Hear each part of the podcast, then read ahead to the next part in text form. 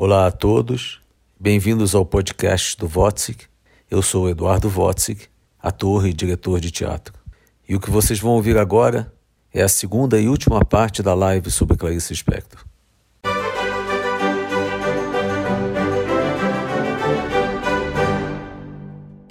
Voltando a Clarice. Eu lembro também uma vez, é, quando eu estava editando esse texto, eu me, de, me dei de cara com essa ideia que também era muito nova para mim. A ideia de dizer assim, e apenas acreditar que o silêncio que existe em nós é a resposta ao nosso mistério. Tudo que estamos falando é só para adiar. Estamos adiando o nosso silêncio. A vida toda adiamos o silêncio. Uma vez eu ouvi uma palavrinha da Clarice que dizia assim: use-se. Eu, eu fiquei imaginando que nós, isso foi há, há, uns dois anos atrás, antes disso tudo que nós estamos vivendo acontecer, e eu falei: gente, essa palavra, use-se, valia a pena que todos nós, a humanidade, parasse parasse tudo que estava fazendo, estava fazendo e se reunisse de, em volta da fogueira de novo para ficar refletindo sobre essa ideia. Use-se. Zera tudo, zera tudo, para tudo, para tudo, para tudo, para tudo, para tudo, para tudo, tá tudo errado, vamos começar de novo. Use-se. Acordou de manhã, abriu o olho pensou: use-se. Use-se é o oposto de desperdice-se. Ou seja, não desperdice-se. Use-se. Não desperdice-se, use-se. Eu acho que nós estamos vivendo isso. Eu acho que nós estamos vivendo uma oportunidade única para zerar tudo e refletir, refletir. E o tamanho da nossa reflexão, para quem já refletia, porque tem gente que nem refletia, era muito pequeno. Precisamos refletir com muito maior, com mais grandeza, com mais profundidade. É, Clarice disse para mim assim: é preciso viver apesar. Isso também é primo do sim. Isso tem uma força. É preciso viver apesar de. Apesar de. Apesar de. Tem muita beleza nessa mulher. É extraordinário como que ela, como que um ser, uma pessoa, um ser humano pode, pode ter é, pode ter percebido em cada vírgula da nossa é, nossa constituição física e mental, ela, ela percebeu cada, cada espaço de ar, ela botou uma palavrinha, uma coisinha, né? são seres iluminados é uma, que, como, que, como que o Brasil pode ter produzido gente, como que o Brasil produziu Clarice Lispector, Guimarães Rosa, Machado de Assis, Milor Fernandes, Graciliano Ramos, Tom Jobim. Como que o Brasil produziu isso tudo? Que beleza! Nós temos um poder em algum lugar há um poder extraordinário. Eu fui editando esse texto e fui descobrindo essas, essas ideias do sagrado. E então dei no final é, dei o nome de missa para Clarice e deixei o texto lá e muitos anos depois estava no meio de uma estava dirigindo o Édipo e eu pensei puxa tem um texto lá da Clarice no computador que eu dei o nome de missa para Clarice aí eu pensei assim mas por que eu não faço em formato de missa e isso foi muitos anos depois.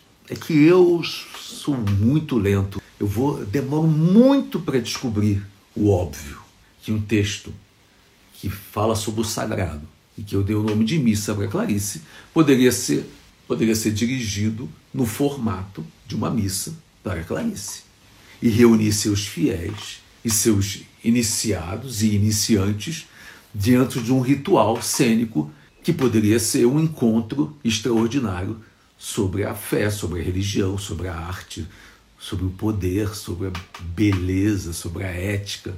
E foi isso, quando eu intuí isso, eu achei que valia a vida. E eu tenho a péssima ou a ótima, um ótimo hábito de só fazer teatro se valer a vida.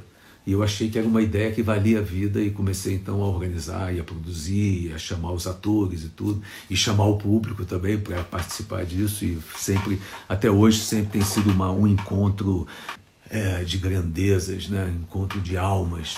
Eu não queria falar para as pessoas, eu queria falar para o ser humano, para falar, falar com a alma das pessoas, que elas se levantassem e rezassem juntos, e cantassem juntos, e girassem junto, que o teatro fosse uma grande catarse né? E é isso que acontece. E desde o primeiro espetáculo, de Campo Grande a Brumadinho, do Teatro Maison é, até Teatro dos Quatro, Belo Horizonte, Brasília, é, fizemos tanto, muito. muito. Carlos está falando que Missa para Clarice me sustentou para os tempos atuais. É incrível porque, não sei, eu fui forjado por essas experiências é, que a Clarice de, de mão e, e contramão. Né? Eu me lembro que quando, quando eu. É, primeira vez que eu. A, primeira vez lá do contato com a Clarice, eu não tinha é, conhecimento do desespero. Eu achava que a vida era uma grande comédia. E é também. Mas tem uma, uma forma também de levar a vida que é o prazer do pensamento. Clarice me ensinou que pensar pode ser muito divertido. O livre pensamento, a livre associação de ideias, você pensar uma coisa, depois você associar com outra coisa e, e repensar e pensar de novo, isso, isso é uma delícia de viver e te distrai. É melhor, é, é uma novela interna, é uma, um filme que você se, se, se constrói dentro de si. É, e aí você pensa e você discute com o seu pensamento e constrói outro pensamento e outro pensamento e outras ideias e, e faz conexões com outras, com outras coisas, e isso é, e a liberdade é, essa e é uma liberdade que ninguém te tira, é sua, única, te faz é, te faz um indivíduo próprio, único, é, diferenciado, porque é, é, o seu caminho, são as suas ideias, são os seus pensamentos, é isso que te diferencia. Né? Nós somos tão parecidos, todos nós. Mas tem algumas coisas, tem um 0,1 não sei que que nos difere. E precisamos aproveitar isso para que a gente seja cada um diferente do outro, cada um completamente diferente do outro, que somos também completamente diferentes. E essa diferença é que nos embeleza. Quanto mais eu afirmo a minha diferença, mais bonito eu fico. Quanto mais você afirma a sua diferença, mais interessante você fica, mais curioso eu fico sobre você para descobrir em você coisas. Você tem que ser alguém que me interesse, que eu queira descobrir em você coisas que eu não, não, não, não tenho em mim. Porque eu vou me relacionar com o outro se o outro só me dá o que eu já sei. E isso não tem nada a ver com a irracionalidade tem a ver com a racionalidade. Isso dentro do limite civilizatório. Eu não, não, é, eu não, não, não converso nem me relaciono com aquelas com, pessoas que é, não entendem a civilidade, que só entendem o mundo através da barbárie, da violência, da arma, da destruição, são bélicos, a ignorância, partem daquele princípio do, do Olímpico, Olímpico e da Macabeia. É, a Clarice diz assim: é, quando, quando o Olímpico não sabe o que responder, ele agride a Macabeia. A Macabeia pergunta uma coisa para ele, e quando ele não sabe a resposta, ele, em vez de é, é, entrar em humildade em relação à sua ignorância e dizer não sei, ele diz: o que, que por quê? Por que você quer saber isso? Quem te perguntou? Ele entra numa, numa reativo entra numa reação agressiva, mas é pura ignorância. Entra em estado de barbárie por ignorância absoluta, por falta de instrumento. A Clarice também me impressionou muito quando, quando um dia, quando um dia eu eu vi ela, ela, ela dizer assim que Deus é o que existe. E ela dizia assim: todos os contraditórios são dentro do Deus e por isso não o contradizem. Quanto mais contraditórios temos dentro da gente, quanto mais diálogos, conversas, quanto mais discussões temos dentro da gente, é, quanto mais, mais vamos evoluindo, evoluindo, evoluindo, evoluindo, evoluindo, evoluindo. Clarice também me, me mostrou que, que a arte é uma construção, que quem construiu que o ser humano, diante da, da, da, da dificuldade de compreensão e de viver mesmo a finitude, é muito duro viver sabendo que pode morrer a qualquer momento. É muito difícil. Então o ser humano construiu mecanismos para poder viver melhor, com mais conforto, umas, uns escapismos. Então o ser humano criou a arte que beleza, quanta ficção, quanto conto de fadas, quantas ideias, quantas coisas. E o ser humano também criou a religião, os santos, os deuses, o Deus, as ideias, as ideias transcendentes. Ele criou o, a vida após a morte, a vida não sei o quê, o inferno, o céu, é, Adão, Eva, criou tantas histórias, tantas incríveis histórias, maravilhosas histórias é, dentro desse quesito religião e fé. Mas quem criou tudo isso foi a gente, foi o homem, foi o ser humano. Isso a Clarice me, me, me mostrou de dentro dela. Ela disse: Nossa, a gente pode criar tantas coisas, tantas coisas para a vida ficar mais, mais bacana, para a gente, para a vida ficar mais é, quentinha de novo, né? para a gente, para a gente suportar essa ideia de finitude. É, o esporte também foi uma criação é, extraordinária. Né? Um lugar onde você vai fazer esporte e você esquece da vida, você briga com outro, não sei o quê, mas na verdade é, aquilo. É, quando sai dali, você volta para a vida normal. Né? Mas o esporte também ajuda, é, foi uma criação extraordinária, a competição, né? o jogo, o play. E há, uma grande dificuldade nesse momento de, da compreensão disso, porque um dos maiores problemas do, do, do, do, mundo hoje é que há uma dificuldade de, no Brasil mais do que em qualquer outro lugar, mas de as pessoas não sabem a diferença entre realidade e ficção. Isso é péssimo para quem está na realidade, trabalhando com a realidade, e é péssimo para quem também está trabalhando na ficção. É, outra detalhe muito importante que a Clarice me, me, me ensinou nesses anos de caminhada é a importância, é, aí falando da, da arte, de como a arte pode realmente salvar a vida das pessoas. É, como a arte mesmo, não é não como, como é, ah, isso é uma, uma, uma ideia. Não, isso não é uma ideia, isso é real. Eu lembro, num, uma vez, uma médica sem fronteira me disse que quando ela quando ela estava naquela, na, encontrava o sujeito naquela pior situação, naquelas tendas, no meio do nada, e o sujeito tinha perdido tudo, tinha perdido a família, tinha perdido a, a, a casa, a cidade, tinha perdido tudo, tava, ele não tinha nada. É, que a única, única, única coisa que fazia ele sair daquela situação era chegar perto dele e dizer: e se você voltasse para sua casa de que cor ela seria? O que tirava ele daquele lugar era a possibilidade, o se, a ficção, a, o condicional, a arte.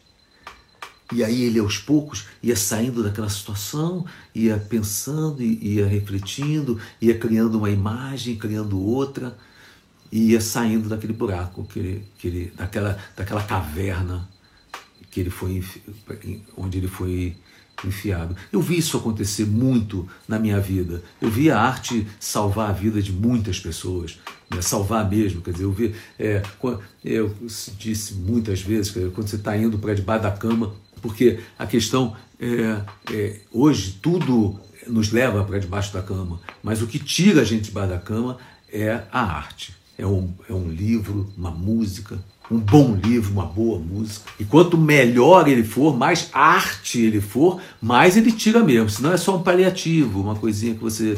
Né, você ouve uma musiquinha e volta para debaixo da cama. Você ouve uma musiquinha, uma piada, uma, uma coisa, uma gracinha, não sei o quê, ou coisas que não têm consistência. Nós precisamos rever isso. Começar a valorizar a arte mesmo, em detrimento do entretenimento. O entretenimento é, tomou conta do mundo e, e, e começou a, as pessoas começaram a achar que o entretenimento é a arte. E o entretenimento não é a arte. O Domingos Oliveira disse uma vez, eu nunca mais esqueci, ele disse para mim: é, precisamos criar um Ministério da Arte, para que haja uma compreensão do público em geral, das pessoas, a diferença entre uma coisa e outra. Antes de qualquer coisa, tenho que agradecer aqui as pessoas que estão organizando isso aqui, a Michelle que está aqui do meu lado me organizando, me organizando. Muito cuidado com as frases da Clarice. A Clarice, quando entrou na internet, o Facebook principalmente, a Clarice voltou à moda, ela ficou famosa. Todo mundo botava a frase da Clarice no Facebook. E o mais engraçado é que a maior parte das frases, ou 99% das frases, não eram da Clarice. Eram frases de autoajuda. E você sente, tem o você lê a frase e diz, hum, tem uma cara de autoajuda, né, daquela coisa psicologia barata. Isso não é Clarice. Então foi incrível porque ela voltou à moda através da. da, da no, voltou à moda no sentido que a internet trouxe ela de volta, mas com frases que ela não falou, que não eram dela. É igual é, o Otto Lara Rezende, eu montei a Bonitinha Mas Ordinária, chama Otto Lara Rezende ou Bonitinha Mas Ordinária, a peça do Nelson Rodrigues. Eu montei há uns anos atrás e, e, e, a, e a, a peça é, é, toda em cima de uma frase do Otto, chama Mineiro só é solidário no câncer. A frase do Otto, a frase do Otto. E o personagem diz: a frase do Otto está me corroendo por dentro, é uma frase que corrói ele por dentro, que ele precisa resolver aquela questão. É, e uma vez eu, eu perguntei ao Otto, mas Otto, você disse ou você não disse essa frase? E ele disse que eu não disse essa frase, ele não tinha dito a frase. É, mas o, o Nelson, de sacanagem, que antigamente tinha essa brincadeira entre, entre os artistas, entre as pessoas. É, você imagina, o Nelson escreveu A Falecida. Mas o Nelson só escreveu A Falecida porque Oswald tinha escrito A Morta. Havia uma, uma competição é, positiva entre os artistas que era muito bacana. O cara escrevia a morta, ele ia, ele ia escrever a, a falecida. Depois ele inventava a, que era sobre o que, ia ser a, a história. Né? Aí e, e, e, o, e o, com, com com Bonitinha foi exatamente assim. Né? O, o, a, o, o, repórter ligou para o Nelson e perguntou: você, qual é, você está escrevendo? Ele, falou, ah, ele não sabe, não estava escrevendo nada. Ele disse: estou escrevendo uma peça em cima da frase do Otto. Que frase do Otto? É, chama Otto Lara Rezende ou Bonitinha ou Ordinária. E, e, e é em cima da frase. Que frase? Ele disse: o mineiro só é solidário no câncer. E aí começou. Da partir daí ele foi escrevendo a peça. Desligou e foi escrevendo a peça. É, então a Clarice muitas vezes é, é, conhecida por frases que não são dela. Né? E dá para entender, dá para perceber assim, hum, é, dá para ter uma, sabe, uma sensação de, meu, isso não é Clarice, isso a Clarice não diria, é o amor, sabe, a frase que fala sobre amor, é, o importante é o amor, sabe essas coisas de psicologia de autoajuda? Isso não tem, a Clarice não entra nesse, nesse negócio. Perguntas, alguém quer saber alguma coisa? É, Só quando vai para Recife. Ah, quer saber quando vai para Recife? Puxa, quero muito ir para Recife. Eu tive aí fazendo fazendo a Emily. A missa para Clarice. Hã? A missa para Clarice. Não, eu sei. Eu sei. Eu tive aí fazendo é, a Emily há uns anos atrás. E tem uma grande amiga em Olinda que vale a pena, o pessoal de Recife tem que ficar de hoje. Você já conhece, né? Que se chama Rosinha Ilustra.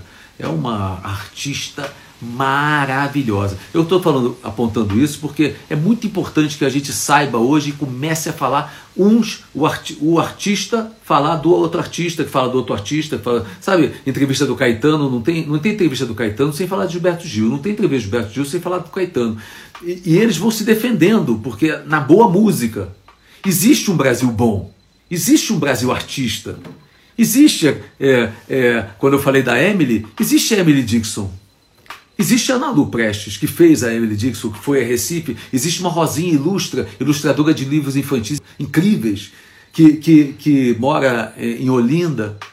As, essas, hoje, a gente precisa agarrar na mão dos artistas o tempo inteiro para não deixar que a mediocridade tome conta. Eles não vão vencer. Ninguém pode entrar dentro da gente. A gente tem uma coisa que ele nada é, nos derruba.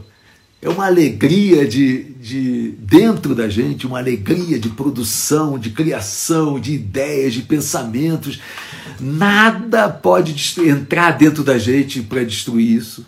É. Então, podem falar, podem fechar os teatros, podem fechar os cinemas, podem fechar as produções, podem fechar não sei o quê, mas o artista ninguém derruba. E é, e é isso que eles tentam. Há milênios e milênios e milênios e milênios que o poder na mão das pessoas erradas que não compreende esse lugar, né? não compreende a importância desse lugar crítico e de pensamento sobre, para eles mesmos. Então eles querem derrubar, destruir, mas eles não. E há milênios que a gente está aí. Tespes. Né? Quantas vezes tentaram derrubar a carroça do Tespes? E o Tespes seguiu em diante, nós estamos lá. Tem uma pergunta? Eduardo, como o amadorismo da Clarice te inspirou, já que você é tão ligado à excelência em tudo que. Ah, não, eu acho que é porque é, não há amadorismo na Clarice.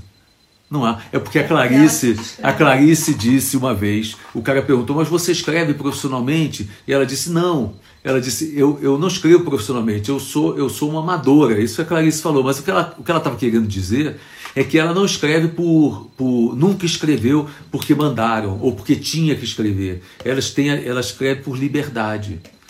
Tem autores que são assim. Né? Você quer ver o, o oposto? É, o, o, o, o Milor, a vida inteira, isso ele me disse, ele disse, Eduardo, só trabalhei por encomenda. Nunca sentei para escrever nada se não tivesse já me pago ou me encomendado. Isso é uma é incrível. É o oposto da Clarice. E esse é o profissional. Ele é pago e ele, ele. O Milor era tão profissional e tão genial que ele cobrava para dar entrevista. Mas a Clarice era o contrário. Ela só escrevia quando tinha vontade. Ela não escrevia aquela coisa de. Ela escrevia. Então, isso, isso é que ela chamou é, é, de, de, de uma forma não, e não profissional. Isso é, eu vivi isso porque é, eu quando o meu pai era um, era um comerciante, não tinha nada a ver com arte, nada disso, e ele saía de casa às 8 horas da manhã e saía voltava às 8 horas da noite. E eu, é, eu, eu achava que então ia ter uma vida muito mais livre e, e, e mais amadora, mais artista, né, de trabalhar a hora que eu quiser, de, é, ter os horários mais livres. Aí todos os, os artistas que eu conheci entravam para trabalhar às 8 da manhã e saíam às 8 da noite. Eu lembro João Bittencourt entrava dentro do escritório dele, escrevia de 8 da manhã às 8 da noite. O Milor ia para o escritório dele e ficava trabalhando lá é, de 8 da noite. Todo mundo tinha uma rotina é, é, profissional absurdamente rígida de ficar ali tentando, trabalhando, trabalhando, trabalhando, suando, suando, suando, suando, suando. E o e a Clarice dizia justamente o, disse, disse numa entrevista justamente o oposto, que ela não queria, ela não queria é, ter, ter a mão presa né, a nenhum patrão que dissesse, o editor, que dissesse tem que escrever tal livro, tal hora, não sei o que, ah, tem tanto tempo para escrever, o tema é esse. E você vê que na obra dela realmente ela escreve quando ela é, quando vem, quando a obra vem, né? Ela trans, aquilo transpira. É uma beleza quando ela, na, naquela entrevista, quando ela, acaba, é, ela acabou de fazer a Hora da Estrela, é, e, e, e, o cara pergunta, você, é, você, ela diz assim, não, eu estou morta. Eu acabei de escrever o livro, eu estou morta. Você está falando com uma morta. Porque pare, parece que a pessoa deixou tudo que tinha né? ali. Muito bem. Esse foi um primeiro primeira conversa, um primeiro momento, é, uma primeira experiência. Né, é, uma, um, uma live. Né. Eu agradeço a vocês, porque nesse momento eu me senti num tempo mais vivo Espero que eu tenha ajudado vocês também a se distrair das suas questões ou então a conversar com as suas questões e a gente ter conversado esse tempo todo.